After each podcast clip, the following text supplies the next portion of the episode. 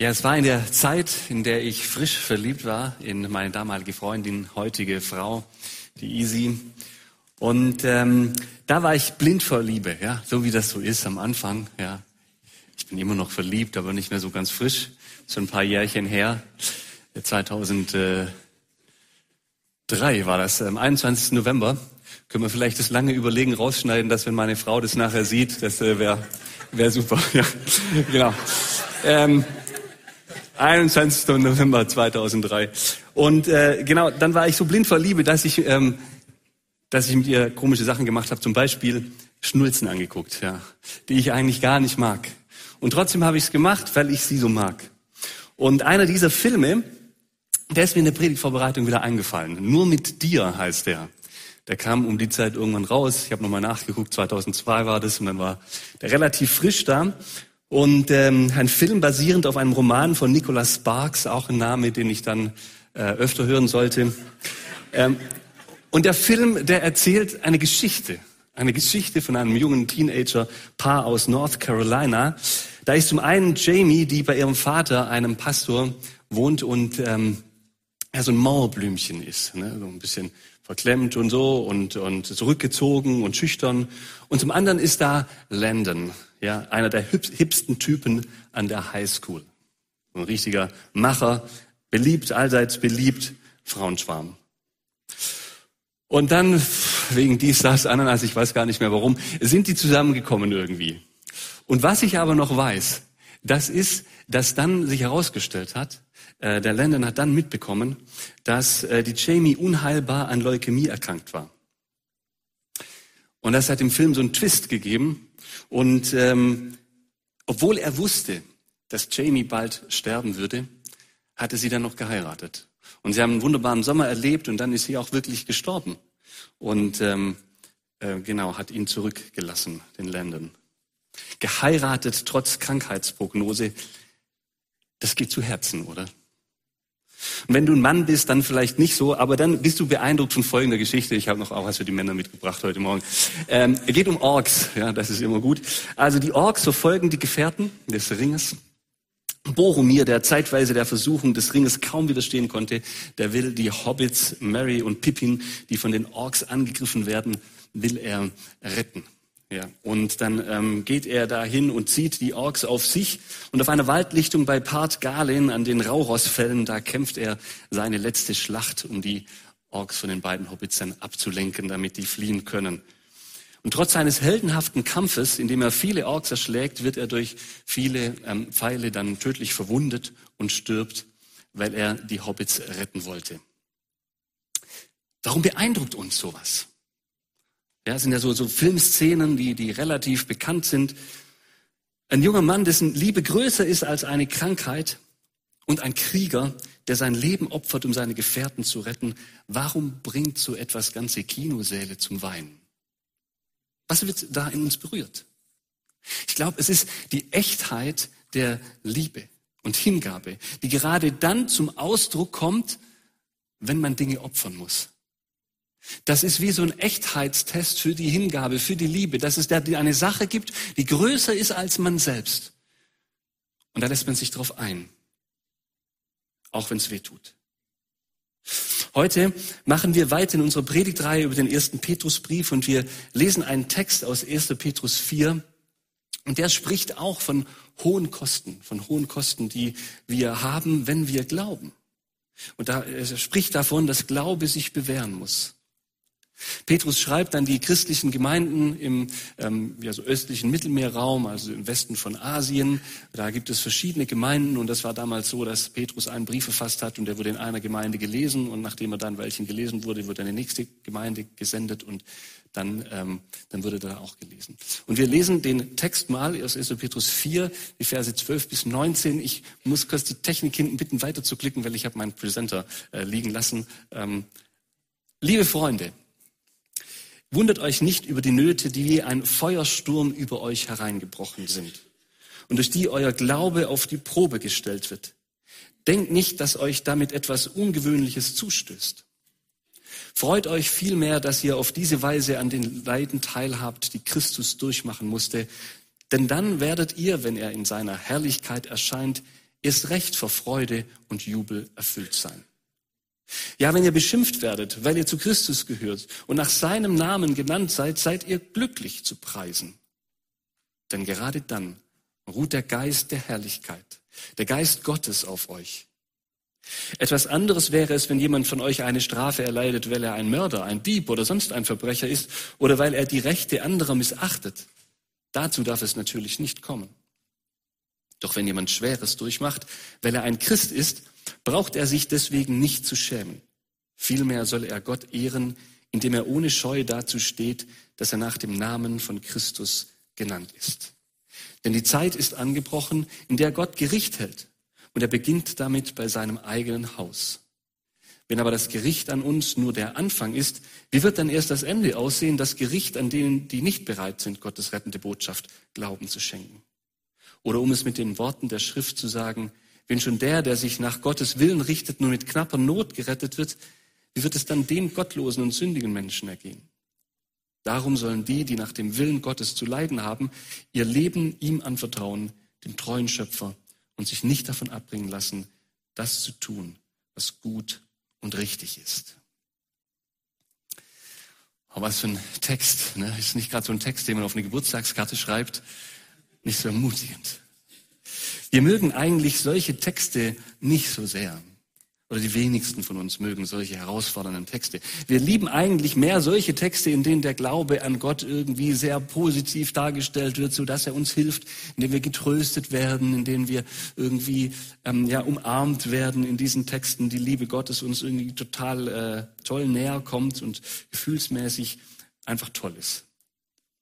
Und nicht keine Texte, die, wo man merkt, oh, jetzt wird's ja schwerer mit dem Glauben. Ne?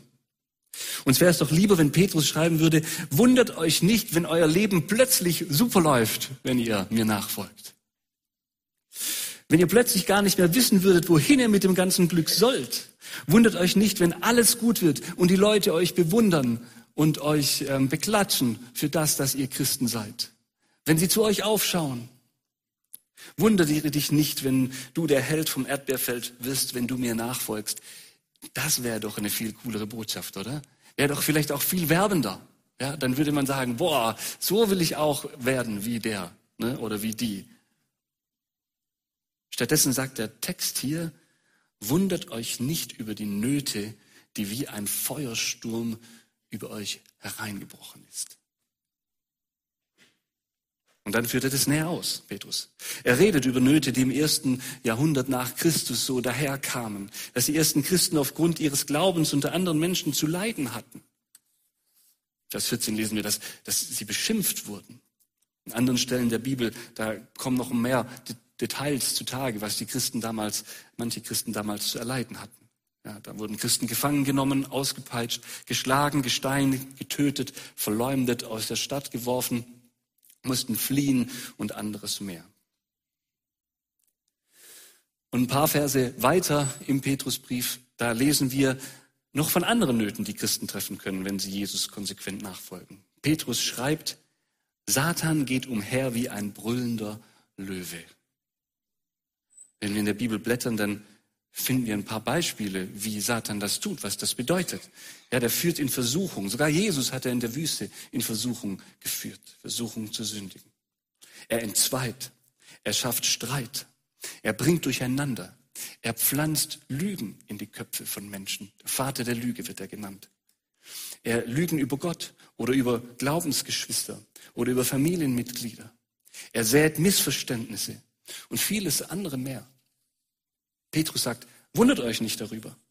Wundert euch nicht darüber, wenn ihr in irgendwelche Nöte geratet, die wie ein Feuersturm über euch hereinbrechen, in denen euer Glaube geprüft wird. Kannst du was damit anfangen? Damit, dass dein Glaube geprüft wird, dass der Glaube etwas kostet, dass er einen Preis hat. Wir sind in Deutschland in der glücklichen Lage, dass wir aufgrund unseres Glaubens nicht irgendwie politisch oder von anderen Menschen oder Andersgläubigen ähm, stark diskriminiert oder verfolgt werden. Wir dürfen unseren Glauben frei leben. Das ist was Gutes. Das ist etwas, über das wir dankbar sein können. Das ist äh, nichts Selbstverständliches. In anderen Ländern, in Nordkorea, Somalia, Jemen, Afghanistan und vielen anderen Ländern, da ist das überhaupt nicht selbstverständlich. Wenn man da seinen Glauben verlässt und zum christlichen Glauben ähm, konvertiert und das leben will, dann ist das schwierig. Dann wird man verfolgt. Bei uns ist das nicht so. Da gibt es manchmal vielleicht ein müdes Lächeln, ja, ein, Witz vom Nachbarn oder ein Witz von Freunden oder von Arbeitskollegen oder irgendwie sowas. Dann ist man halt mal der Fromme oder irgendwie so und dann äh, hat sich das eigentlich erledigt. Es gibt auch, manchmal gibt es auch Wut, ne? vielleicht habt ihr das auch schon mal erlebt, dass Leute dann den, die Wut, die sie auf Gott haben, weil sie enttäuscht sind vom Leben, auf einen Christen dann projizieren oder in meinem Fall auf einen Pastor, ja? dass man dann Wut abkriegt. Es gibt auch ein paar ethische Themen, mit denen wir irgendwie anecken. Ja, aber so richtig Angst haben, den christlichen Glauben zu leben, das muss hier in Deutschland fast niemand. Und die Kosten, die sind jetzt nicht so mega hoch für uns. Aber trotzdem ist es auch gut für uns zu hören, dass manche Dinge uns nicht wundern müssen. Dass es da etwas gibt an dem Glauben an Gott. Und wenn wir den konsequent leben, wenn wir uns von ihm verändern lassen, dass es da etwas gibt, das aneckt in dieser Welt, das nicht zu dem passt, wie Menschen, die nicht an, Glaub, an, an Gott glauben, ähm, ihr Leben leben. Da gibt es schon Unterschiede und wir merken das manchmal. Vielleicht ecken wir an, weil, weil, ja, wenn man dann nicht mehr lügen und vertuschen will, wenn es von einem gefordert wird, zum Beispiel auf der Arbeit oder vielleicht im familiären Rahmen, wenn das dann heißt, das bleibt aber unter uns, das verlässt das Haus nicht und eigentlich ist es was, was, ähm, ja, was eigentlich das Haus verlassen sollte. Oder wenn, ähm, wenn wir nicht mehr mitmachen, wenn im Büro oder, oder sonst bei Verwandten oder, oder im Freundeskreis über andere Leute gelästert wird. Weil wir wissen, das verletzt Menschen. Und wir wollen liebevoll zu Menschen sein. Und plötzlich merken wir, dass wir selber dadurch ein bisschen abseits stehen, weil wir nicht mehr mitreden damit. Man bekommt eine andere Einstellung zu Geld und Macht. Man lebt eine andere Sexualethik, die manchmal aneckt oder über die sich Leute lustig machen. Man merkt, dass man andere Werte hat. Und das merkt man manchmal das Trennende.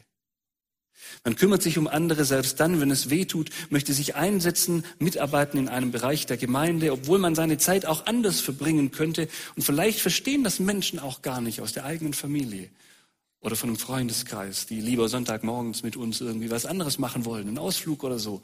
Und äh, wir gehen zu dieser lamen Veranstaltung, das sich Gemeindegottesdienst nennt. Ja. Und dann ecken wir an. Oder es gibt abgefahrene Dinge in unserem Glauben, die für uns selber schon ganz schwer zu verstehen sind, aber noch viel mehr für Leute, die sich nicht intensiv damit auseinandergesetzt haben. Ja, wie zum Beispiel das Konzept, dass es das böse Mächte in dieser Welt gibt. Ich habe vorher das Wort Satan in den Mund gelegt, äh, genommen. Allein das ist ja schon für viele Menschen, die, die ähm, ja, sich damit wenig beschäftigen, irgendwie komisch und, und, und fremd und so. Satan, der umhergeht wie ein brüllender Löwe, der Durcheinanderbringer, der Vater der Lüge oder wie er sonst auch immer noch genannt wird, was er sonst auch noch immer tut, der meist subtil wirkt, der wirkt befremdlich. Manchmal auf uns und viel mehr noch auf Menschen, die damit glauben und so noch nicht so viel am Hut haben. Und auch wenn wir nicht so oft über das Thema predigen, ist es trotzdem wichtig, das ab und zu zu tun weil sonst Dinge in dieser Welt gar nicht zu verstehen wären. Die Schrecklichkeit der Menschen durch die ganze Geschichte hinweg. Und dass der Mensch nicht daraus lernt, dass der Mensch immer wieder neu Kriege anfängt, dass der Mensch immer wieder neu anfängt zu lügen, zu betrügen, dass es immer wieder neu Mord und Totschlag geht, gibt, dass es immer neue Lieblosigkeit und Egoismus gibt, Egoismus, der andere verletzt und so weiter. Da kann man eine lange Liste ähm, ähm, fortführen dass es das gibt in dieser Intensität und so lange. Und obwohl wir doch so gebildet sind und obwohl wir doch so weit uns entwickelt haben in den letzten Jahrtausenden als Menschen, ist es immer noch da. Und zum Teil tun wir selber Dinge, die wir nicht wollen, wo wir Veränderung wollen, aber wir schaffen es nicht. Wir fragen uns, woher kommt das denn eigentlich? Das, aber auch Anfechtungen, die wir als Christen in der Ausübung unseres Glaubens erleben. Und wenn wir das Richtige tun, auch das wird erklärbar und verständlich, wenn wir uns vergegenwärtigen, dass es da diese Macht des Bösen gibt.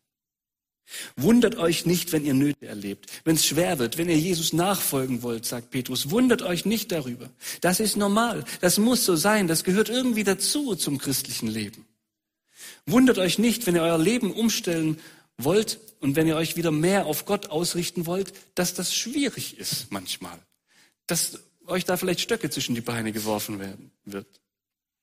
Manchmal ist es ein Kampf. Da muss man manchmal Widerstände überwinden, wenn es darum geht, in der Bibel zu lesen, zu beten, Gottes Nähe zu suchen. Vielleicht hat es der ein oder andere von euch erlebt, jetzt in der 40 Tage Gebetschallenge, dass das gar nicht so einfach ist, ja, diese täglichen 15 Minuten zu haben, wirklich zur Ruhe zu kommen und wirklich zu beten und vielleicht noch ein bisschen was in der Bibel zu lesen.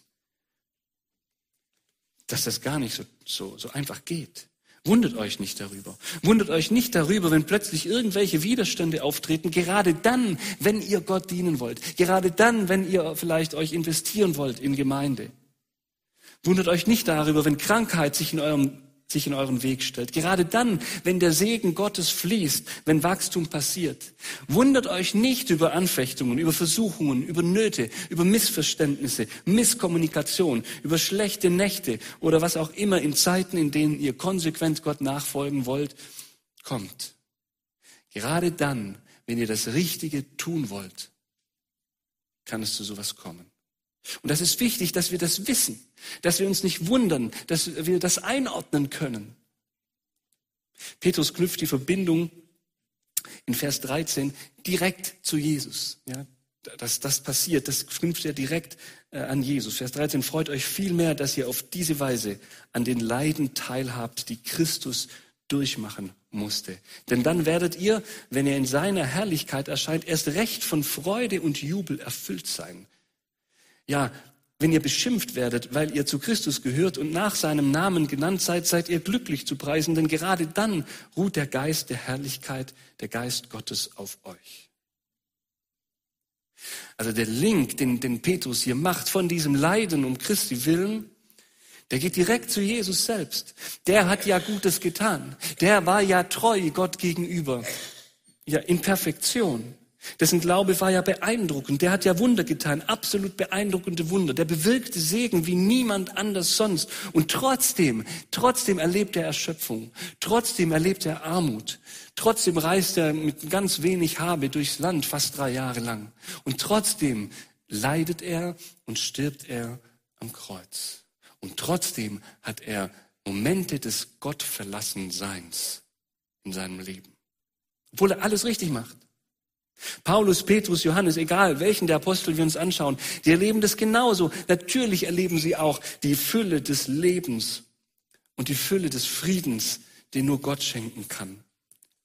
Natürlich erleben sie auch Freude, sogar im größten Leid und Zufriedenheit und Sinnhaftigkeit, aber eben auch Widerstände, eben auch Nöte, eben auch Konflikte, eben auch Krankheit, eben auch Versuchungen, weil sie konsequent nach dem Willen Gottes leben wollen. Und jetzt sagst du vielleicht, Timo, das äh, hast auch schon mal erbaulicher gepredigt, ne? auch schon mal werbender und so für den Glauben. Das ist ja jetzt nicht so das Ding, äh, wo man sagt, hey cool, da steige ich jetzt ein im Glauben, wenn das so aussieht und wenn es diese Dinge gibt.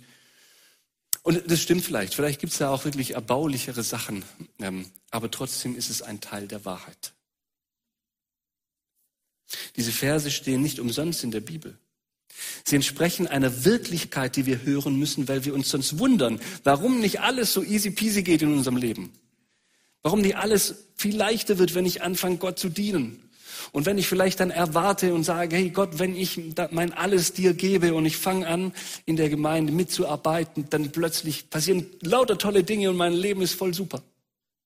Wenn wir das nicht erleben, sondern wenn wir es vielleicht gerade andersrum erleben. Dann müssen wir wissen, dass das okay ist, dass das normal ist, dass das dazugehört, dass wir uns darüber nicht wundern müssen.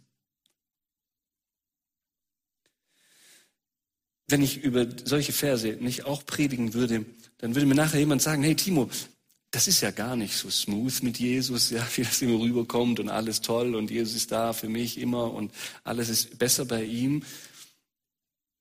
Warum hast du mir nicht gesagt, dass es auch Hürden gibt auf diesem Weg? Zwischen den Gottesdiensten hat mir jemand gesagt, hey Timo, gerade, dass du das gesagt hast und angesprochen hast, das hilft mir. Denn in meinem Christsein sieht es gerade nicht so leicht aus. Da habe ich echt zu kämpfen. Das ist ein Stück von, von Wahrheit, das wir predigen müssen, das wir hören müssen, immer wieder. Und vielleicht sitzt du auch hier gerade in so einer Situation, ähm, wo du das merkst, wo du das selber für dich spürst, dass es gar nicht so leicht ist.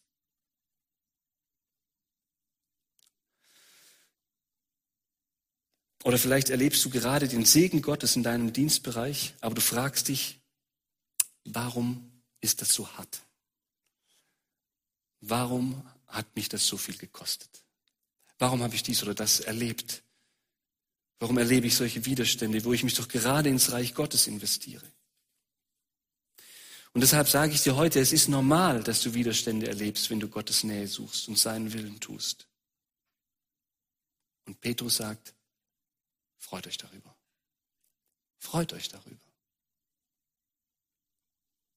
Ihr werdet gerade dadurch Jesus ähnlicher. Er ist euch gerade dann nahe.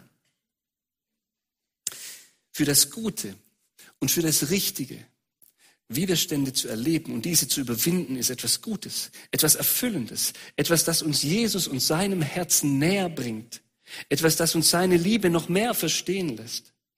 Jesus hat dasselbe ja in einem noch viel größeren Maße erlebt, diese Ungerechtigkeit.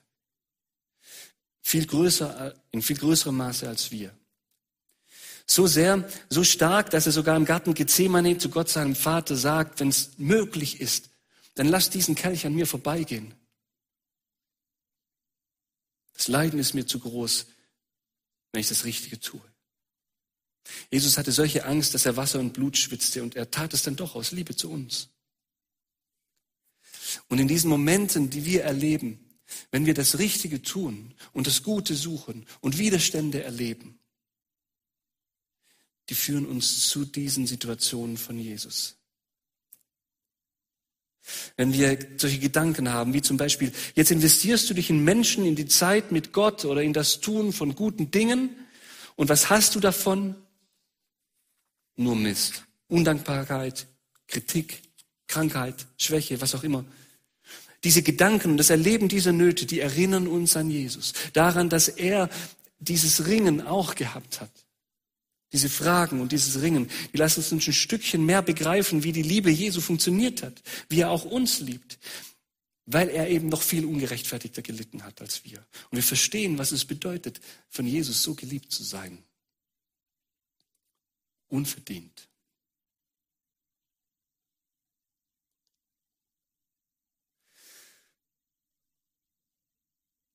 Wir kommen dadurch Jesus näher. Wir haben die Chance, uns von ihm formen zu lassen, indem wir das durchleben. Freut euch nicht über die Nöte an sich. Ja, das ist Quatsch. Ja, die sind ja schlecht, die sind doof. Aber freut euch über die Gelegenheit, Jesus näher zu kommen. Im und zwar näher zu kommen im Erleiden von Widerständen für das Gute.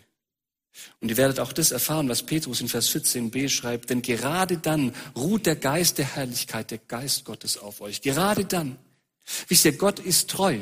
Er ist, wird auch nach schwierigen Nöten und Kämpfen Anteil, er wird euch nach diesen schwierigen Kämpfen und Nöten Anteil geben an seiner Ruhe und seiner Herrlichkeit.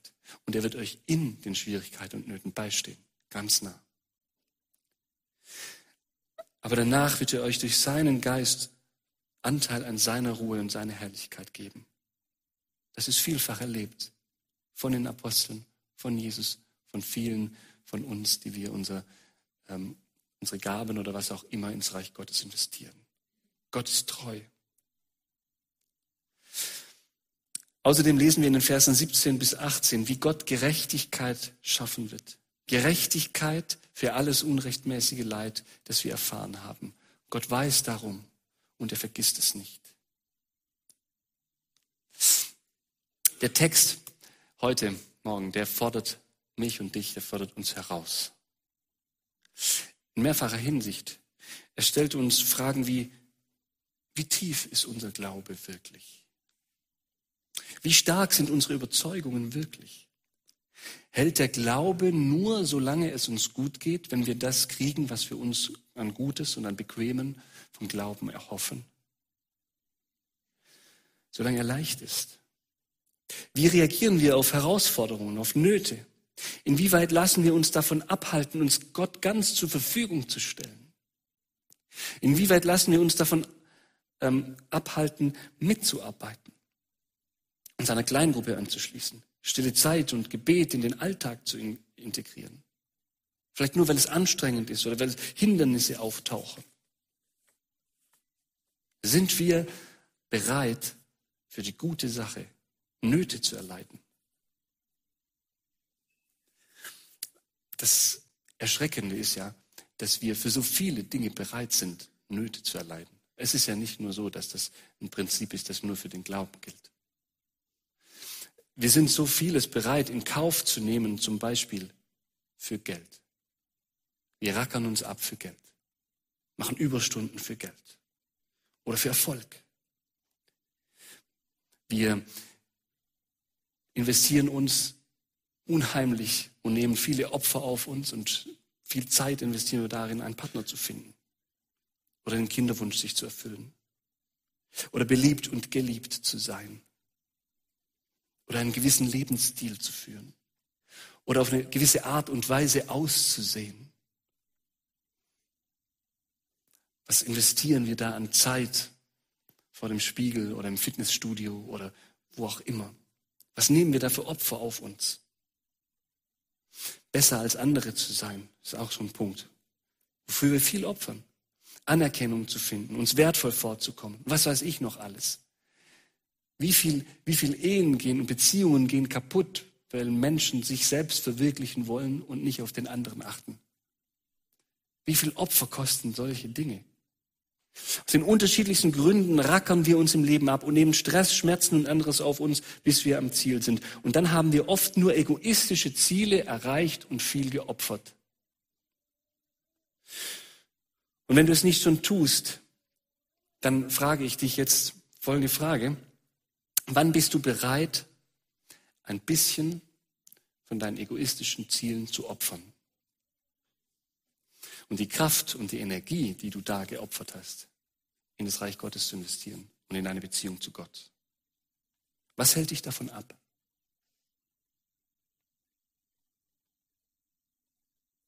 Wartest du darauf, bis es smooth und easy geht? Bis du deine Bibel einfach aufschlägst, nach einer Minute hast du ganz tolle Gefühle und du kannst gar nicht anders als Bibel lesen zu beten? Wartest du auf das? Es wird nicht kommen. Es wird nicht kommen. Ich mache uns Mut, in unserem Glauben Profil zu zeigen, ja, voraus, voranzugehen, Gott und seinen Willen zu suchen, selbst dann, wenn das Not mit sich bringen sollte. Nur dann geschieht Veränderungen in dir und durch dich. Nur dann geschieht Frucht durch dich und in deinem Leben, aber auch durch dich an andere. Wenn du Gott mehr vertraust als dem Unwillen, den Nöte um seinetwillen in dir auslösen vertraust Gott mehr als dem Unwillen, der in dir vorkommt, wenn du daran denkst, Gott zu dienen und diese Widerstände zu ertragen. Ich schließe mit dem Vers 19. Darum sollen die, die nach dem Willen Gottes zu leiden haben, ihr Leben ihm anvertrauen, dem treuen Schöpfer, und sich nicht davon abbringen lassen, das zu tun, was gut und richtig ist. Wir haben eine kurze Zeit der Stille. Und du kannst diese Fragen mit hineinnehmen, für dich mit hineinnehmen. Wie geht es dir gerade mit dem, Gottes Nähe zu suchen? Wo sind Widerstände, die du erlebst? Gott ist nah bei dir in den Widerständen. Und wo halten dich Widerstände davon ab, nächste wichtige Schritte zu tun im Glauben? Nimm das mit ins Gebet. Und ich mache den Abschluss dann von vorne.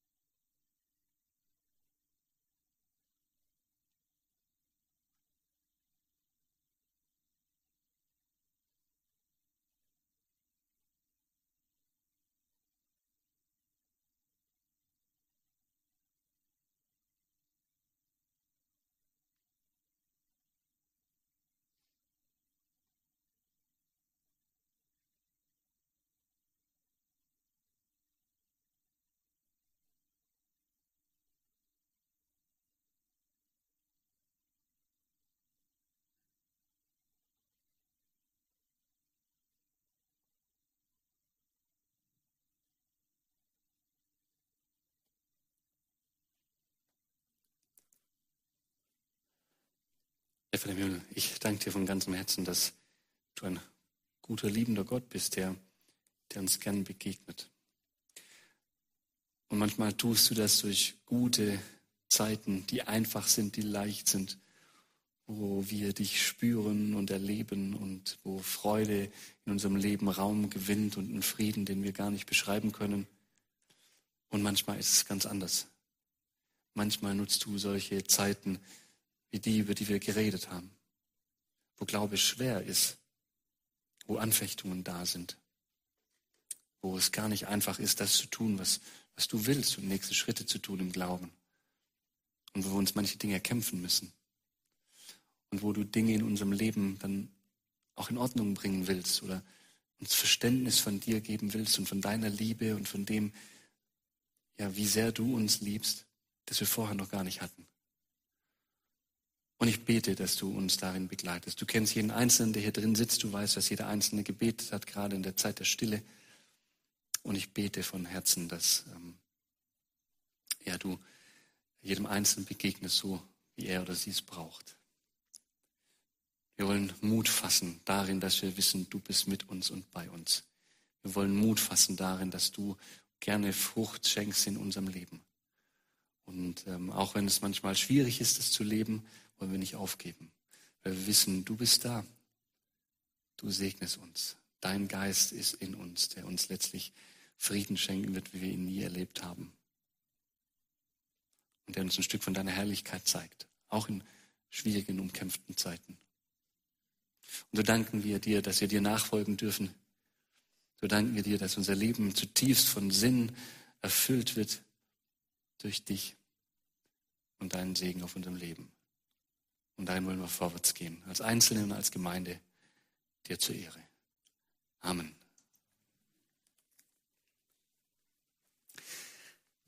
Gut, dann spreche ich noch den Segen euch zu. Bitte steht doch dazu auf. Das ist ein Segen aus dem Römerbrief. Der Gott, der die Macht hat, euch in eurem Glauben zu festigen durch das Evangelium die Botschaft von Jesus Christus, die uns anvertraut ist. Dem Gott, der uns in dieser Botschaft seinen Plan mitgeteilt hat.